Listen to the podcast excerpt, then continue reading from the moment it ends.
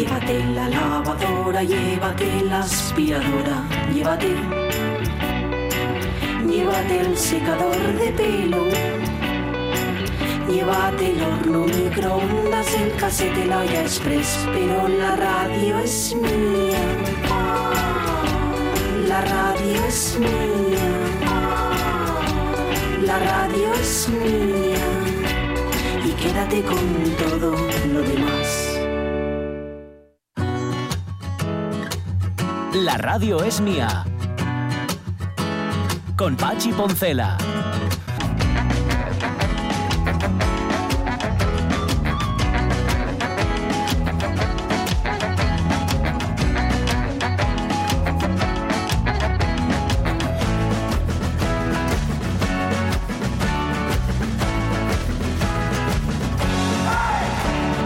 12 y 16 minutos de la mañana estuve leyendo ayer la entrevista que le hace Javois, Manuel Javois, a, a Jorge Martínez en El País, que está francamente bien.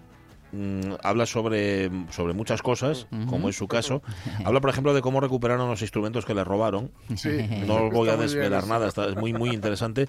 Pero hay otra parte que me encantó y que hace que yo me hermane espiritualmente con Jorge Martínez de alguna forma, que es esto de, de que te echen de los clubes de coleccionistas. Él explicaba que le echaron de un club de coleccionistas de guitarras por cambiarle las cuerdas a una guitarra del año 1952. Dijeron que los, los coleccionistas de guitarras que cómo se le ocurría. Y claro, él dijo que yo es que yo la- las quiero para tocar. Claro, para tocar la, la guitarra las tiene, no para enseñarlas. Claro. Di- Dice que de hecho le cambió las cuerdas a la guitarra y que- que- que ya digo del año 52 y que suena seguramente mejor de lo que sonaba en el año 1952. Pero es Claro, que es pero, para eso, pero ¿no? la- la- el, el coleccionista no quiere que suene mejor, quiere que suene como. Ni siquiera. Ya, Lo que quiere- no suene, No va, a ¿no? su- no va a sonar. ya, Lo que ya. quiere es tenerla ahí metida y poder enseñársela Sí. a alguien que pase Claro. por casa. Y ves qué guitarra tengo. Sí. Y contaba que está muy bien. Bueno, no os quiero tampoco destripar la entrevista, echadle un ojo. Lo que le había pasado con unos soldaditos de plomo. Que parece ser que también le gustan o que en algún Sí, momento pensó en sí, sí. coleccionarlos. Los ¿no? hace, él los hace, Bueno, sí, sí, sí. Yo eso no lo sabía. El caso es que él, él, em, lo sacó de la caja. Y tú si tienes unos soldaditos de plomo, Mm. Claro. unos soldados de plomo de colección, no los puedes sacar de la caja. No puedes romper el hilo con el que están unidos a tal. Y él se puso a, a jugar con los soldaditos de plomo, a colocarlos así, a colocarlos allá. Bueno, y los otros coleccionistas echándose las manos a la cabeza. Esto cuando, cuando buscáis algo en alguna página tipo eBay, sabéis Sí. que pone mint condition, Ajá. eso quiere decir que está sin, sin abrir. Sin Claro, abrir, ¿no? Y eso es lo que hace, lo que le da valor, me imagino Claro, también al sobre todo si son figuras y Sí. todo esto. Eso, pues figuras así como un poco freaks. Sí. Por ejemplo, esto que está muy, muy, muy buscadísimo ahora. Si tenéis alguno por casa, mirad a ver que tenéis perras ahí. ¿El qué? ¿El qué? Eh, muñecos de Star Wars, pero de, la, de Ah. la saga original, de los 80. Anda, tuve de Si esos. tenéis de esos, Tuve. pero, pero En ya la no os digo caja. nada si los tenéis metidos en la caja. Claro. Hombre, Recordad aquel episodio de Big Bang Theory que, que Ujú. Leonard acaba no pudiendo soportar la, Sí. de, de sacarlo y le rompe... Sheldon. O Sheldon, eso. Sí, sí, sí. Y, y le rompe la espada. Y lo, y lo rompe, lo rompe porque es un, es un teletransportador de Spock. Ajá. Ah, es Y verdad, claro, eso, eso. era- eran juguetes de los 70 y eran así un poco malillos. Sí, sí, sí, sí. Entonces lo rompe a la tercera vez que le, que le te- teletransporta. Eh, Pero que hay toda una sí. discusión sobre no abras el- la caja. Y, No la y- abras. y Penny decía, no, entiendo nada. No, claro. ¿Para qué queréis un juguete que no podéis jugar con él? ¿Cómo lo vas a entender? Esto no se, no se puede entender si lo que tú, claro, lo que quieres es jugar con él. De hecho, eh, en la entrevista dice Jorge que llegó a decirles a que los tiro al váter. Si quiero, si quiero cojo los soldaditos de, de plomo estos y los tiro al váter, que son míos, y hago lo que quiero con ellos. Pues sí. Claro. Bueno, em, en lo que estamos. em, 12 y 19 minutos de la mañana. Tercera hora de la radio mía. Edu Andés. Edu Andés, sabéis que es la persona que más clase tiene, en este programa al menos. Sí. Bueno, y si no fuera en este programa, en otros también. Si lo metes en otro programa cualquiera, de una emisora cara, por ejemplo, yo estoy seguro que tendría mucha clase. Y estoy intentando acordarme de qué dijo, que iba a hablar hoy y no me acuerdo. Pues de cómo vestirse, em, a ver, cómo vestirse juvenil Sí. Sin, Sin quedar fatal. Ya, sin ya, quedar ya. fatal, Ya, exacto. ya, ya, ya. complicado, ¿eh? Sí, sí, sí. ¿Qué ponerse para Sí. no parecer un viejuno? Eso es Es verdad. complicado, tío. Tío. Sencillamente, mm, no sé. Es ser consciente de tu edad, pero Mm. claro, ser consciente de tu edad tampoco lleves vestirte como hacían les hueles hace 40 Claro, años de negro. Fíjate ¿no? que esta 50. mañana empezábamos en- con aquello de ser viejo, ser clásico, lo de ahora y lo de antes. Ya, ya, ya, ya. Bueno, pues a ver cómo Lo- combinamos Lo esto. vintage y lo, y Sí. lo viejuno. Como hizo una vez Igor Pascual, el rey del pop, Ajá. que fue a salir a tocar en Barcelona y tocaban también Manel, el grupo este catalán. Sí, Que sí. ahora no, pero antes iban, es verdad que iban vestidos muy vintage. Sí. ¿no? De pantalones de rally esto, ¿no? Sí, sí, sí, o sea, con cosas compradas así de segunda mano que son carísimas. Sí. Pues, y, pero bueno, estos eran de la burguesía catalana, tienen perres. Mm. Y eh, salió Li- Igor haciendo amigos, como de costumbre. Hola, somos Manel, era el solo. Hola, somos Manel y vestimos como mi abuela. Este- sí, es que to- totalmente, totalmente. A partir de ahí todo podía, todo tenía que ir a mejor. sí, sí, sí, sí. Y vestimos como mi abuela. Me gusta mucho, sí, señor. Bueno, em, eh, eso, que vamos a hablar de la ropa que te puedes poner y no poner si lo que quieres es parecer joven o parecer mayor. Y luego viene Xulo Concepción, que tenemos unas cuantas preguntas para él, como siempre, que él quiere hablar del, del camino jacobeo, pero nosotros nos No lo empeñamos. Bueno, sí, sí, un poco sí, pero. Que hay la semana dudas pasada quedó con deberes varios. Sí, Hay preguntas pendientes hoy Sí. de los sí, oyentes. sí, sí, de ¿eh? Monforcelledo, de Lorenzo Linares. Y, hay y que me has pencolorado porque sé que me dejasteis en prenda y que preguntara por bendición. Bendición. ¿Y no te acuerdas Y si que- lo preguntaste? ni siquiera me acuerdo si lo pregunté, Él que seguro peor. que se acuerda. Tú no te Seguro. preocupes que él fijo que Sí. si se lo decimos se acuerda. Fijo que sí. Bueno. Que, mm, que eso. Y claro, flores y escombros. Que así es. Como hemos retitulado esta sección.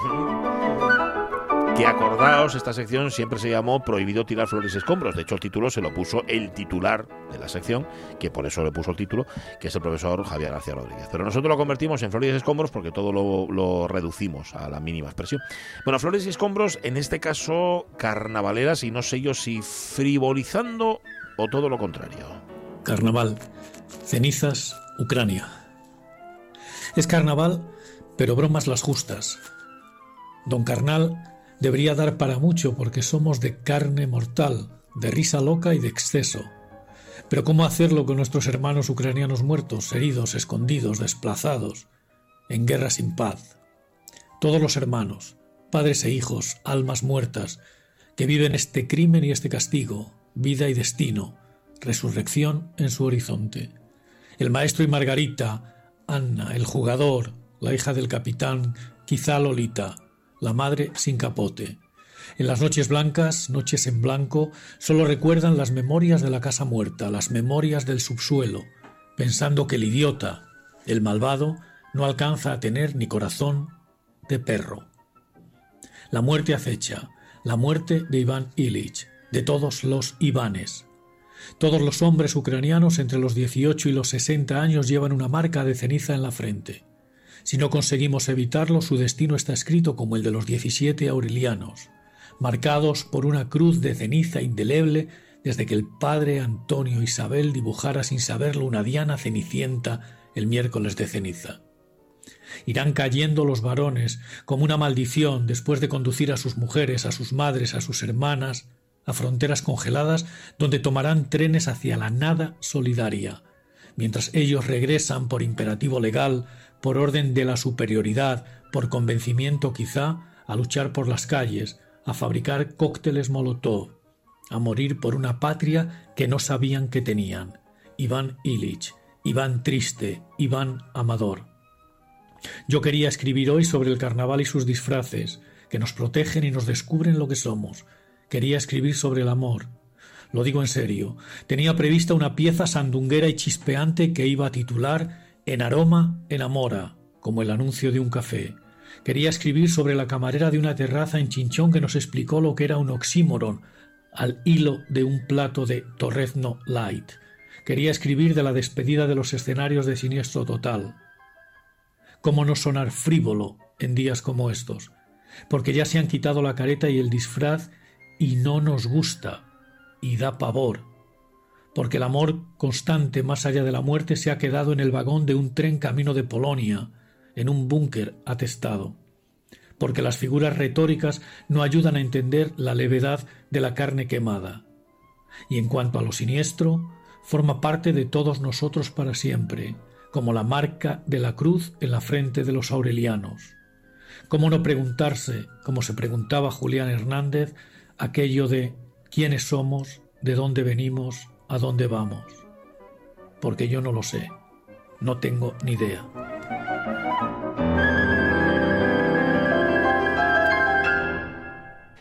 Eh, quería hacer una columna frívola y la verdad es que no era momento para frivolizar. No obstante, mm, espero que algún día nos cuente lo del Torrezno Light.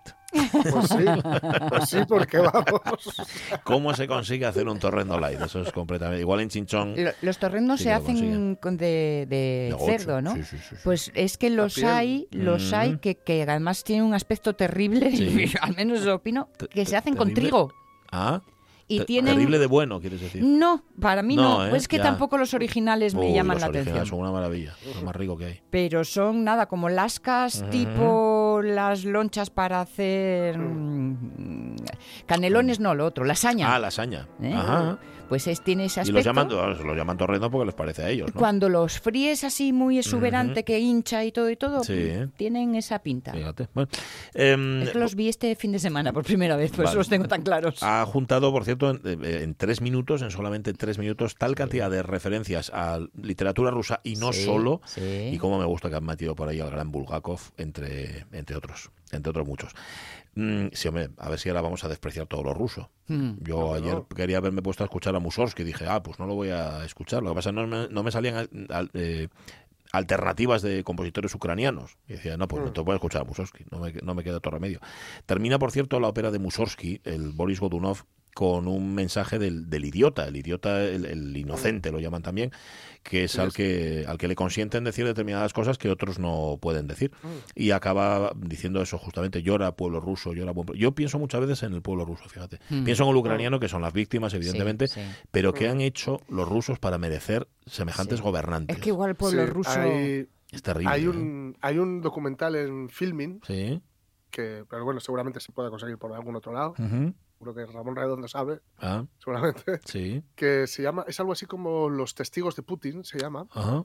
Eh, es una familia, lo va- es un documental de un tipo que lo va grabando a cámara en mano, cámara más, tiene una calidad así un poco estándar, Ujú. menos que el estándar. Y bueno, el caso es que se, se cubre un poco eh, las primeras elecciones, Sí. las, las primeras que las que gana. Luego el Ujú. resto a partir de ahí ya. bueno, Ya no hizo Eh, falta, eh, claro. Sí. Y, un poco, y también se ve a Boris Yeltsin, que es quien, quien lo señaló, Ujú. o quien lo aupó, digamos, para, para, y le hizo regente para que luego fuera el primer ministro, bueno, Sí. presidente. Eh, hay, hay dos momentos tremendos y uno es cuando la mujer del director, que es porque sale la familia de él, dice, ya tenemos al hombre con mano de hierro que tanto le gusta a Rusia, luego nos quejaremos. Claro. Es una frase, Y- vamos, que describe Claro, y luego hay un momento, hay un momento en el cual él va a ver a una antigua profesora suya y todavía viven como se vivía en la Unión Soviética y que las casas muy grandes se compartían con otra gente. Sí. Y entonces eh, está allí también un paisano, el paisano que vive con ella, que comparte la casa, pero sí. Entonces le, le llama al paisano, se lo presenta a Putin y el paisano le dice a Putin, eh, un estado es como un jardín, hay que quitar las malas hierbas Uf, para que crezca algo bueno. uf, uf. Y Putin le dice, estamos en ello, Hmm. lo tomo como un compromiso electoral. Mm, Mm. Madre mía. Pues ahí sigue, ¿eh? Ahí que sigue es una quitando malas hierbas. Es una pescadilla que se muerde la cola, lo que les pasa a los rusos, ¿no? Sí, sí, sí, sí. Se retroalimentan en una forma de ver el mundo que no acaba de llegar quien Es lo rompa. Sí. Aquí, sin querer establecer más paralelismos y muy rápido, digamos que un poco les pasó o les ha ido pasando lo que pasó en Alemania después de, digo, sin otros más paralelismos que esta situación, ¿eh? Que lo que les pasó después de la Primera Guerra Mundial. Sí. Este tío les, enseguida una de las primeras cosas que hizo fue recuperar la música, pero no la letra del himno Mm. soviético. Ajá. Eh, eh, ¿Por qué? Porque para, para recordarles lo- todo lo que habían sido, la grandeza imperial, etcétera, Sí. etcétera. Entonces, claro, cuando vas comprando este discurso, Claro. Mm, eh, los imperios se expanden como el Ujú. universo. Sí, sí, sí. sí. Entonces, Y, claro, y- y seguramente el himno soviético a muchos no le, no le recordaba ningún tipo de gloria Claro, imperial, sino claro, todo lo contrario, claro. ¿no? De- decir por último que de todos los que salen alrededor suyos, de todos los fazos, ¿eh? el de Publi, el de relaciones públicas y tal, o pasaron a la oposición Ujú. O están muertos. Ajá. Mm. O lo mató Violentamente. o huyeron. Sí, sí. despavoridos. Puede ser. Los testigos Muertos, de pero Putin. llama. tiroteos, etcétera. ¿eh? Ajá, ya, ya. Los testigos de Putin se llama de Vitaly Mansky, en efecto, y está en filming. Y habla de la operación sucesor, que es como se llamó la operación Sí, sí, creada sí. por Yeltsin para encontrar, en efecto, un tipo que vale. Un delfín. Sí, un delfín con otras, con, con los mismos métodos, Con pero otro ropaje. con otro ropaje, para con que otro pareciera- collar. Sí, señor. sí. Las 12 y 29. Bueno, pues es de este fino análisis internacional que acabamos de hacer. Por cierto, gracias, profesor García Rodríguez, por su. que, que la culpa es de él, ¿eh? Es el que nos ha Sí, dado paso a claro. todo esto. Un poco de estilo. Va.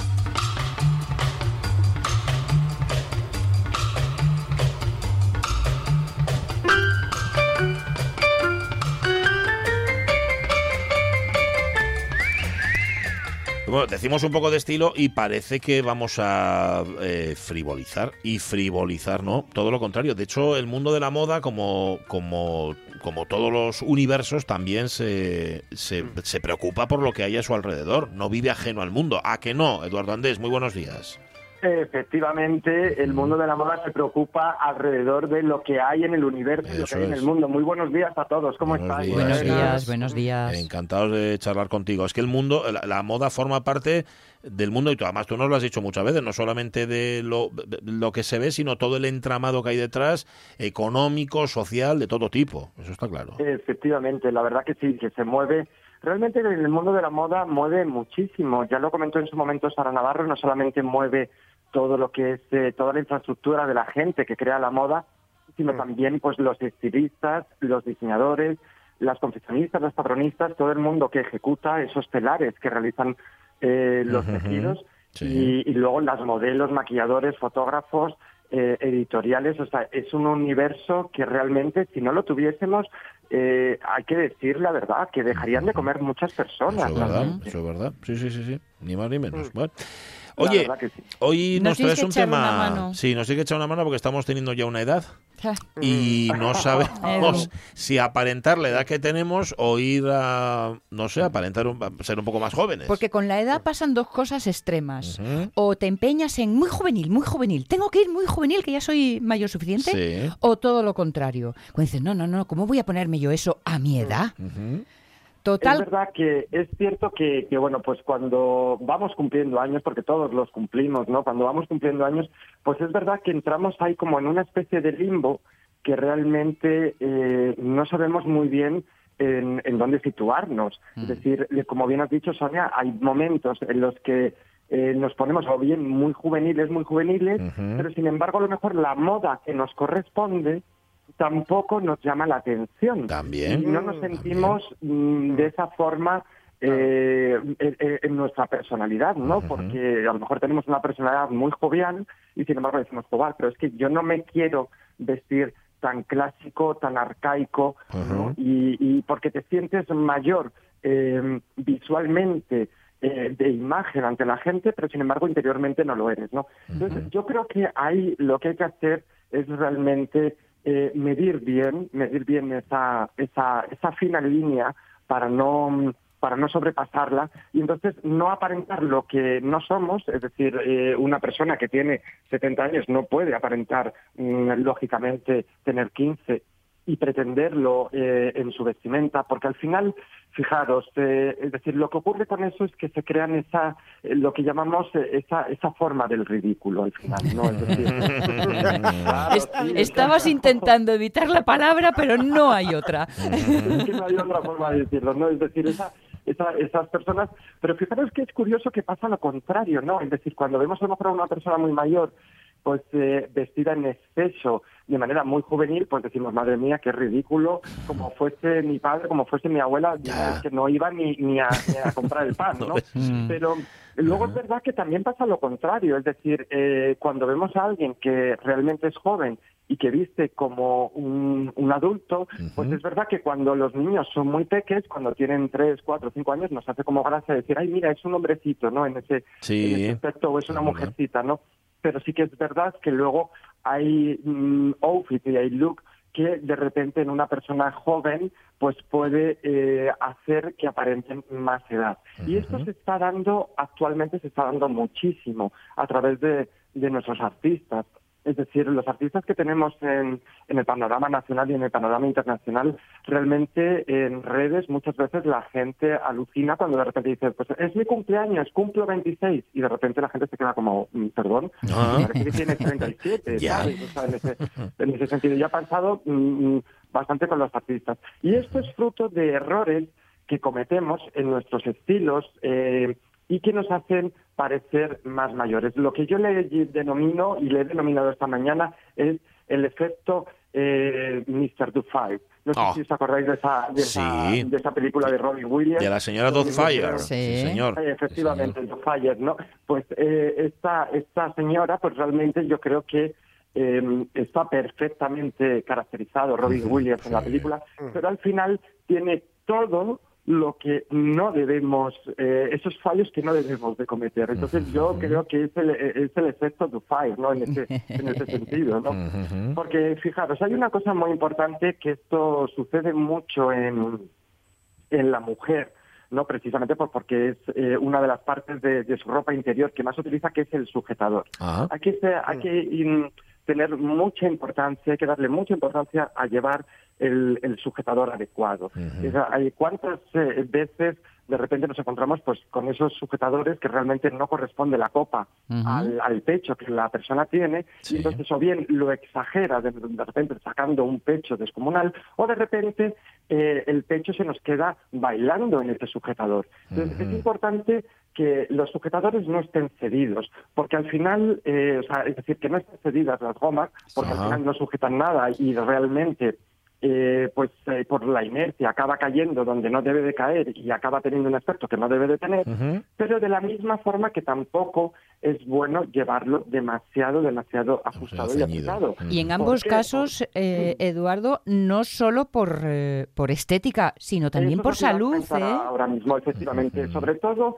el llevarlo eh, tanto muy flojo como muy ajustado al final es parte de la salud. Es decir, eh, esa, esa persona que, que lleve ese sujetador muy, muy, muy ajustado está tirándole de la espalda y si lo lleva muy suelto, pues al final el peso le está haciendo irse hacia adelante. Con lo cual, importante a todas las mujeres, es decir, por favor, utilizar el sujetador adecuado, porque si no, luego eh, tendremos ese problema de espalda cuando seamos más mayores y tendremos esa pequeña chepita eh, que luego no nos va a gustar nada cuando nos vistamos de, de madrina, ¿no? En la boda de los hijos. ¿sabes? Que Nos besamos en madrina. Claro, Vale. luego es verdad que luego Sí. hay otra cosa muy importante que es, eh, eh, estábamos hablando de que la moda, las tendencias a día de hoy son muy exageradas y son muy muy voluminosas, ¿no? Igual que hablábamos de, de esas joyas grandes, pues es bueno llevar esa joya grande, pues además eh, propio de disfrutar un momento que antes hemos vivido más encerrados, ¿no? Pero es verdad que estas joyas grandes, esos anillos muy potentes, o llevar demasiados anillos muy grandes o demasiados colgantes grandes en sí eh, colgado, pues al final lo que nos hacen es que parezca que somos como esas antiguas señoras que cuando se vestían de domingo, antiguamente, pues sacaban toda su joyería Sí. Sí. y sacaban todos sus avalorios para, para mostrarlos, porque era cuando se iban a encontrar con las amigas, se iban a encontrar con- en la iglesia, Sí. se iban a encontrar en el café, y entonces tenían que demostrar pues esas esa, ese poderío no en ese aspecto Ajá. pues ahora aunque saquemos una joya y saquemos una joya potente pero que sea una Mm. eh, bien elegida pero no no muchas no Luego es verdad que hay que tener mucho cuidado, que esto está pasando actualmente mucho. Eh, Sabéis que la moda eh, se crea a través de las tendencias, ¿no? Cuando, cuando algo es tendencia ya Sí. se crea y, y se hace moda cuando está todo en la calle. Hay que tener mucho cuidado con ser eh, obsesivos de las de las tendencias, ¿no? Mm. ¿Por qué? Porque al final sí, vamos a ir a la moda en ese momento puntual, vamos a marcar tendencia en ese momento, pero cuidado que al final eso nos va a propiciar que tengamos un armario descomunal lleno de ropa y que de repente nos encontremos con que no vamos a volver a usarlo, ¿no? Entonces, Ajá. es verdad que hay que intentar preguntarnos si nos vamos a poner eso con cierta frecuencia en, Claro, el, claro. en el futuro, ¿no? Mm, Oye, ah, déjame que te haga una pregunta, Edu, mm, aunque sea, bueno, creo que, está- creo, que, creo que es pertinente y tiene que ver con las joyas. Una pregunta muy directa. ¿Las perlas son de señora? A ver, las perlas siempre ha sido, eh, fijaros que, que ya la- en, su momento eh, eh, María Reina de Escocia pues eh, llevó perlas hasta la sociedad y demás, ¿no? En, en los vestidos y demás. Entonces sí que es verdad que la perla siempre ha sido como eh, el poder femenino por excelencia, ¿no? En ese sentido. Es verdad que la perla, dependiendo de cómo sean, pues pueden ser más de señora o menos de señora. Es decir, nos podemos encontrar perlitas pequeñitas, una chavala joven que lleva una perlita pequeñita en el, en el, en la oreja, ¿no? En el y eh, o lleva incluso cuatro o cinco pendientes mezclados, eh, eh, entre ellos una perla, ¿no? Y luego esa perla mediana que yo creo que es la perfecta, ¿no? Luego lo que sí que yo llamaría eh, más de señora es esa perla eh, grande que está engarzada en, en un aro eh, de oro y sobre todo ya luego cuando lleva el clip puesto de, de oreja que se nota porque porque cae muchísimo más eh, eh, eh, por el oído, ¿no? En ese aspecto. Entonces lo vuelca hacia adelante. Entonces esa parte sí que a mí me parece Más señora. Pero sí que es cierto que es un es una cosa clásica y yo creo que es un, una joya que nunca pasará pasará de moda, ¿no? Es verdad que fijaros que antiguamente las novias se casaban con perlas y ahora dicen que a una boda no se pueden llevar perlas, Ah, ¿sí? pero ni la novia ni los invitados, porque si no les trae mal fario, ¿eh? O sea, Ah, sí. Anda, no sabía yo eso. Vale, vale. Pues, pues imagínate tú la madrina esa que dices Sí. de la chepina, que lleva guardándoles perles para cuando se case la hija. O bueno, bueno, bueno, eso va a ser. O, el Por hijo. eso, por eso os comentaba que la señora Dufire pues es, es total ella, ¿sabes? O sea, es total, yo creo lo que lo que no tenemos que hacer, ¿no? Los de Mallorca eh, tirándose de los pelos mientras Sí, oyen esto. sí. Efectivamente, Es ¿no? majorica. Fijaros que, que luego hay otra cosa que es importante que es el, es verdad que el color negro siempre lo tenemos como que estiliza, que es Sí. bueno, pues la- el, el sumum de la elegancia, de la Ujú. sofisticación, pero es verdad que ir todo nuestro día a día, en- no solamente a lo mejor en el trabajo, porque hay gente que en el trabajo pues tiene que llevar un uniforme y es negro, ¿no? Pero Sí. en el día a día ir siempre vestido de negro, con colores oscuros, al final nos va a dar una edad que no nos pertenece. O sea. ¿por qué? Porque realmente nosotros en, en nuestra sociedad lo tenemos asignado el color negro al luto, entonces realmente nos va a imponer una edad que, que no nos pertenece, ¿no? Luego, aquí hay uno de los casos que a mí más me gusta, que es donde yo cuando, mm, como figurinista, me imagino a la hora de crear un, un personaje y es el tipo de, de gafa, ¿no? Ah, Eh, importante. Es verdad que ahora se ha puesto de moda mucho las gafas, ¿no? Las gafas grandes, las gafas gafotas. pequeñas y demás, eh, pero sobre todo se ha puesto eh, de moda por la foto, como tú bien dices, ¿no? Y no nos damos cuenta de que la gafa ya en sí lo que hace es restar eh, jovialidad al rostro, porque realmente le resta jovialidad. Pero es cierto que, bueno, pues es necesario pues por, por, por quien realmente lo necesite. ¿no? Le restará Entonces, jovialidad, pero le añade caña- canallez. Ajá. Y la canallez es joven. La idea de cañadez, pero sí que es cierto que dependiendo de cómo llevemos esas gafas, es decir, la las gafas excesivamente muy grandes o por Sí. postureo, yo no lo aconsejo porque al final son muchísimos influencers o muchísima gente la que se pone gafas por postureo y al final se están poniendo años encima. Pero importante en las gafas no es dejarlas siempre ancladas ahí en, en, en ese respingón de la nariz, eh, que parece que miramos por encima de la gafa, ¿no? Y sobre todo no llevar esa cuerdecita que agarra la gafa y Ah. está detrás de nuestro cuello, que está pasando mucho también con la mascarilla. Eso no, ¿eh? O sea, ya no, no se lleva eso.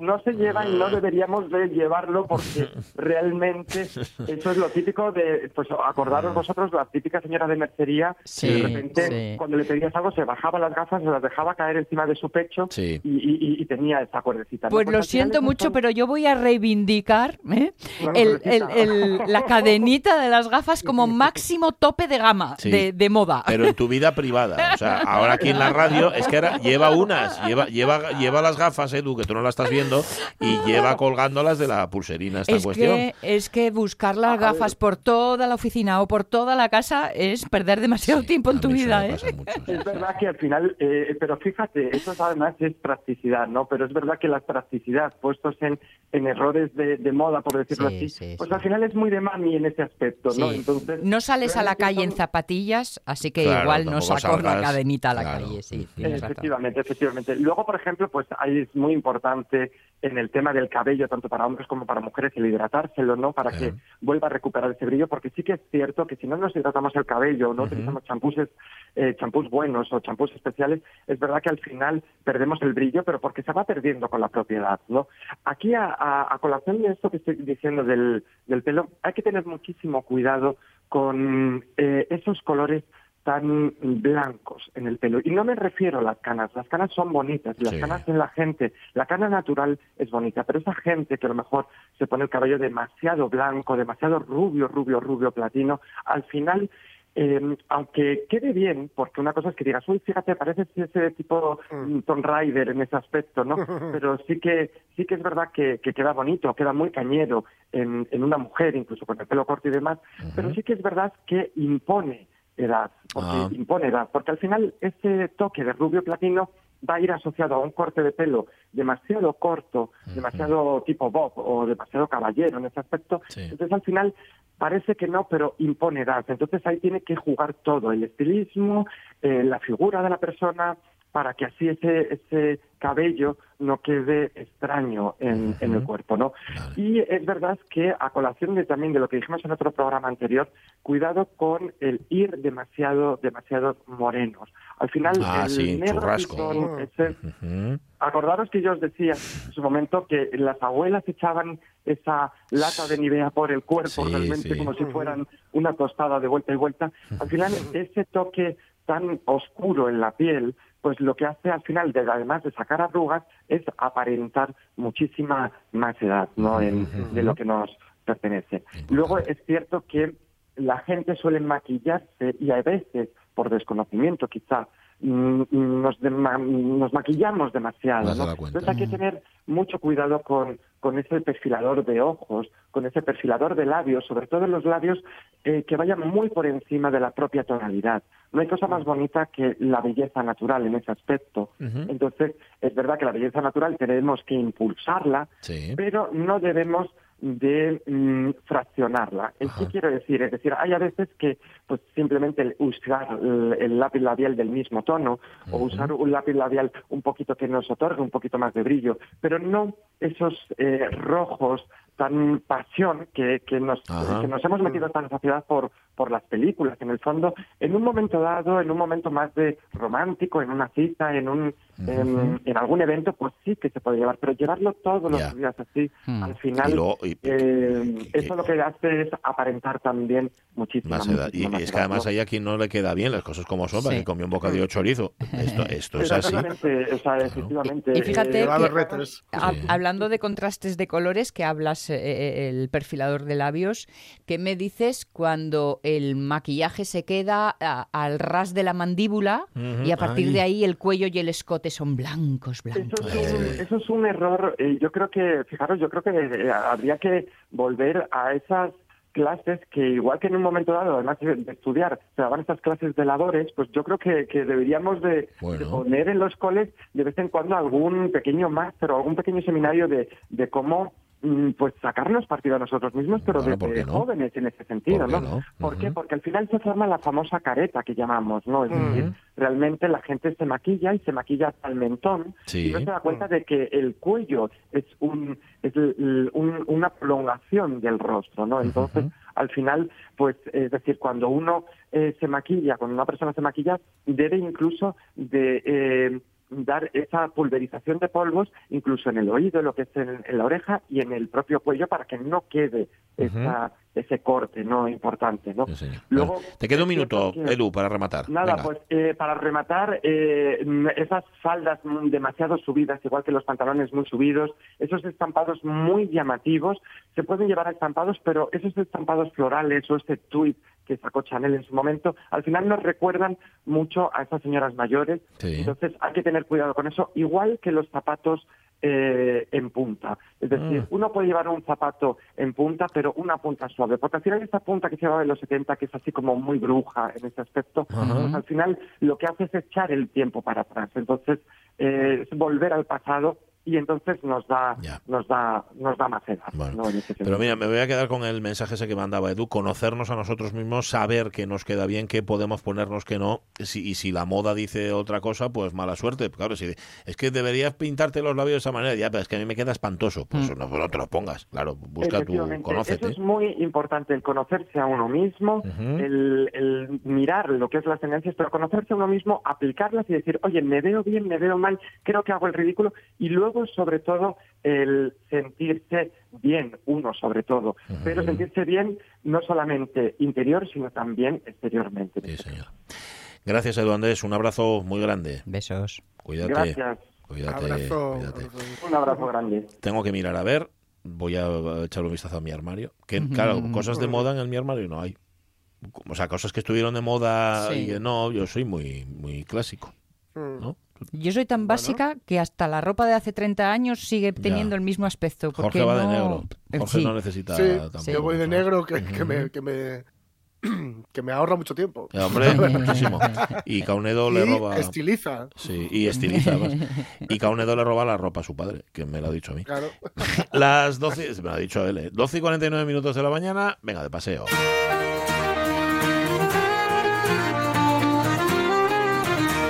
Mentira que llevas el otro día una chupa que dijiste que era de tu padre. Mira con cara como diciendo, ¿por qué cuentas esas cosas? Em, vamos a irnos de paseo, aunque está lloviendo y tengo yo que preguntar a Julio Concepción si estoy bueno para la berza o no. ¿Cómo está Julio? Buenos días. Buenos días. Muy Mm. bueno sería para la Berta, pero no llueve demasiado, ¿eh? No, Aquí, tiene que llover más, ¿eh? en Chena en concreto, no, en Llena no llueve demasiado. Pero Bueno. bueno, se agradece supongo que bien, ¿eh? Sí, ¿no? Ah, es que yo lo de siempre, no llueve cuando tiene que llover, porque nunca llueve a gusto de todos, pero luego cae todo a la vez, y eso igual Ya. tampoco es bueno, ¿no? Sin problema. Bueno. Bueno, vamos de paseo, vamos a mirar eh, las palabras del paisaje, que me dice Sonia, que yo el miércoles me lo perdí, Mm. pero que teníais ahí alguna pregunta. mm, Teníamos algún deber, tarea, vaya, ¿no, deberes. Julio? Sí, había ahí dos cosas que luego miré, son raras por supuesto, pero yo lo que decíamos, son antropónimos. Lo de Belerda, Belerda, Belerda. tenemos a Belardo y tenemos Belardo, eh, Belarde eh, como apellido. Sí. Parece ser que es un nombre germánico que viene de Berardus. Berardus y Berardus de aquellas villas germánicas, bueno, cuando vinieron los, los germanos a, a la península, de, de ese Belarde y Berardus existió como antropónimo germánico y además significaba Vera, significa oso, y Har, fuerte, es decir, Ah. sería persona fuerte, fuerte como un oso, una villa, una palabra, una villa con un fundador, con un posesor, y el otro, Láneo, o Laneo, pero parece ser más bien que es Láneo, pues lo mismo, es un antropónimo también documentado en, en latín que es Lanius. Ujú. Existió Lanius, muy raro, pero existió Lanius. Ajá, Lanius. Que, estaba tanto, en son villas, salas. pequeñas villas. Como no se repiten, pues la verdad es que bueno, son difíciles de, Ya. de que alguien las analice. Están casi sin analizar. Vale, lo que pasa es que, ¿cómo era el primero? Vela, velar, ¿Cómo es? Velarde, ¿no? Velarde. Velarde Berar- eh, existió Berardus en, en, eh, Berardus. como antropónimo germánico. en germánico. Eso es lo que me llama la atención. Bueno, no sé, a ver, me, me imagino que cuando llega aquí ese nombre, eh, ya los germanos llevan tiempo, los bárbaros ya co- conquistaron Roma y ya Claro. eh, todo, ¿no? Pero bueno, a su vez tiene un significado, que era eso. Sí. Vera, que parece ser que en las, en las- en las lenguas germánicas significaba oso, y har, fuerte. Es decir, Har. fuerte como un oso, o pues sería algo así, hombre fuerte. o- Vale, vale. Todos Vale. los nombres tienen un significado, por supuesto, los, los antropónimos, los nombres de las personas. Ujú. Claro, el, o- el oso en inglés, bear, lo escrito, mismo, ¿no? claro, claro, Así es. Claro. Em, vale, ¿quedaba algún deber más o estaban No, todos? eran esos dos. Eran esos dos, vale. Em, preguntóte el otro día eso. Sonia Avellaneda de dónde venía el nombre de bendición o no te lo preguntó, que no se acuerda. Sí, sí, me lo había Preguntado, preguntado. ya está, Ay, ya qué está, bien, ya qué está, bien. vale. Hemos quedado que esto de bendición en el Camino de Santiago pues era un lugar de acogida casi seguro, vamos, lo mismo que hay por ahí algún otro también eh, que, que significan más o menos atención a los caminantes. Está en el camino francés y yo creo que está en relación con el camino francés. Bendición, pues un sitio, al llegar allí, pues sería una bendición. Seguro. Cobijo, eh, malatas, malaterías, eh, en fin, como hay el remedio, por ejemplo. El remedio. Sí. El, el remedio, pues lo mismo, en relación con las aguas curativas o con los albergues. Vale. Pregunta de Lorenzo Linares. Lugarín o Yugarín en Vega de Poja, en Siero. También dice él, hay un camín en Valdornón que se llama el Camín de Yugarín. ¿De dónde vendría si Lugarín, Yugarín? ¿Tendría que ver, pregunta él, con Lugo, Lugones, la raíz Lug de los celtas o no? Y es más sencillo. Pues para mí exactamente es eso. Sí. Claro, lugarín es muy fácil eh, eh, asociarlo con un lugar. Sea, el lugarín, el Claro. guapo, también podría ser. Pero teniendo en cuenta que aquí en Ujo, por ejemplo, en Ujo hay un sitio que se llama el lugarín. Pero encima está el bosque, llaman el, llaman el bosque. Por lo tanto, Lu- Lucus, que es luz, efectivamente, Lugo, que se aplicó luego al bosque, Sí. está en relación, eh, eh, es el lugarín de Ujo con el bosque, el bosquín, que hay fincas por allá arriba. Por lo tanto, yo lo asociaría el lugarín a Lucus. Efectivamente, Lucus es luz, era la, la luz del bosque, porque en el bosque, donde había un claro, ofrecían sacrificios a los dioses. Claro, el bosque era para todo. El bosque da cobijo en invierno, da frutos, da caza, da leña para el fuego. meterse en el bosque era el cobijo en el invierno, sobre todo. Bueno, y en el verano, las plantas medicinales. Por tanto, adoraban al dios Lucus eh, a través del bosque. Y para mí, el lugarín es un bosque pequeño. Vale. lo veo en los dos casos. Hay, hay pocos, no es que haya muchos, pero eh, son interpretaciones de la gente.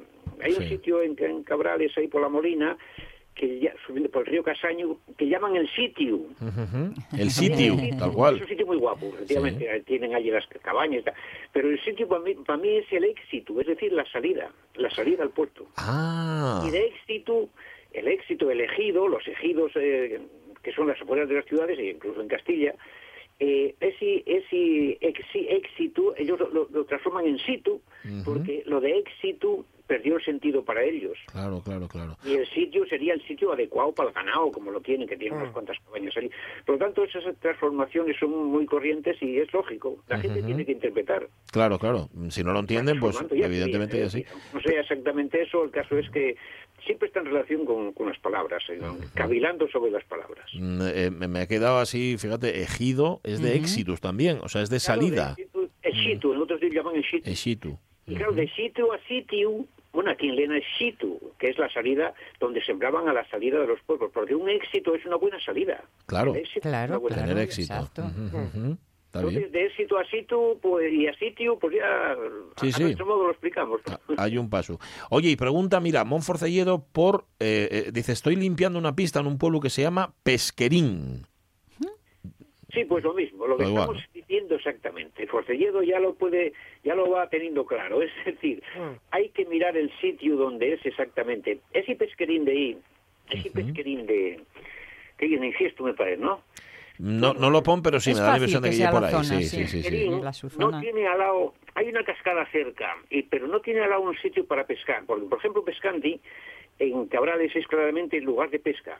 Porque además está en el río Cares y allí hay tradición de pescar salmones, que era la, la base de la vida, la base de, para vivir el invierno. Pero ahí en Pesquerín mm, es un rellano y para mí viene de los piescos. Anda. Los piescos eran apreciados porque se dan desde, agosto hasta diciembre prácticamente. Entonces los piescos, que es el melocotón auténtico asturiano, Sí. Era muy utilizado. Bueno, yo en la huerta tengo unos cuantos. Sí, ¿eh? me, gustan mucho las variedades. Hay piescos rojos, blancos, negros. Eh, y en concreto ahí por la zona de, de, de Inciesto hay unos, hay unos piescos casi sin pelo, que claro, eran los más sabrosos, y muy oscuros, negros. Por lo tanto, para mí, Pesquerín es la zona de los piescos. Fíjate que si nos fiamos por la palabra pensamos que hay un sitio para ir a pescar. De algo de y pesca, todo lo sí. contrario. Gústame tanto No, no, esa... es que a veces eh, lo de Pescandi está claro, Pescandi. Pescandi, en, en el, en el Cares yo estuve allí y es un remanso tremendo donde hay tradición de pescar. O sea que depende del sitio. Hay que analizar bien y a ver dónde estamos pisando. Claro, claro. Y hay otro otro que se llama la pesquera. La pesquera creo que es ahí por el occidente. La pesquera está claro, puede ser también de piescos, pero es que hay agua también y río. Entonces Ujú. parece que ahí es de, de pescar. Hay que dar la duda. A la palabra Pero no piesco es- tengo y mucho cariño porque mi abuelo llamábame piesco invernizu. Piesco invernizo. Sí. Piesco- ¿Dónde pues, vas, piesco Los invernizu? piescos invernizos me imagino que son los que salen fuera de tiempo, o ¿cómo oye? Y piquiñucos. Los Y piquiñucos. Porque antes no había tienda para comprar, o sea que Claro, había que claro. Sí, señor. sí, señor. Por eso lo de piesquín, efectivamente, realmente es una cosa guapa, agradable, Sí. y que lo apreciaban mucho. Sí, señor, lo de servir. ¿Ves? Era un, un- Era un mimín. Era un mimo que te daba tu vuelo. Eh, perfecto. Sí, sí. Bueno, nos queda un minutín. Tengo delante el documento este que lo encontráis, por, por supuesto, en la página de, Xulio Concepción, que es xuliocs.com, sobre la toponimia xacobea en el Camino de Santiago, en efecto, a su paso por Nava. Pregúntate muy rápido, muy rápido por la huelga. Una huelga que esto aparece además bastante, ¿no? En la, en la toponimia. Sí, la palabra muchas. La huelga. huelga es la olca, es una palabra celta que significa exactamente vega fértil. O Vega sea, fértil. Mm. Lugar fértil. Olca, huelca, la volgachina, la huelga, la volga, la, la huera, hay cantidad. Es, Mm. una, es un sitio muy adecuado para sembrar. Es decir, eh, las, Ujú. las huelgas eran sitios retirados, empozados, con agua. Co- Ujú. Por lo tanto, eh, esa huelga, esa, esa de Olca, de Tonga, y que era huelga, y de Huelga. huelga, huelga. Huelga con G. Teníalo él en cartera huelga y, Huelga, ¿eh? y creo que lo solucionó Bueno, también. pues fíjate, es que habíamos llegado hasta allí, habíamos Sí, pasado sí, justamente, es que quedaba hablo antes del remedio, habíamos quedado en el remedio y pasábamos por la huelga y por eso lo queríamos preguntar. Sí. Gracias, Julio. Hablamos, hablamos la semana que viene, hablamos el miércoles. Cuídate. Vale, gracias vosotros. Un Sí, abrazo. chao, un abrazo. chao. Abrazo. Está paseando así entre la, estábamos paseando ahí entre la lluvia y no trajimos calzado adecuado. Yo de hecho tengo los pies un poco mollados. Voy a cambiar los calcetos y mañana a las 10 estamos aquí otra vez. Venga. ¿Vale? Pues ahora el tren de RPA y entre las noticias. Sonia Avellaneda, Marca Onedo, Jorge Alonso, Pachi Poncela. Paséislo muy bien. Sé felices. Adiós.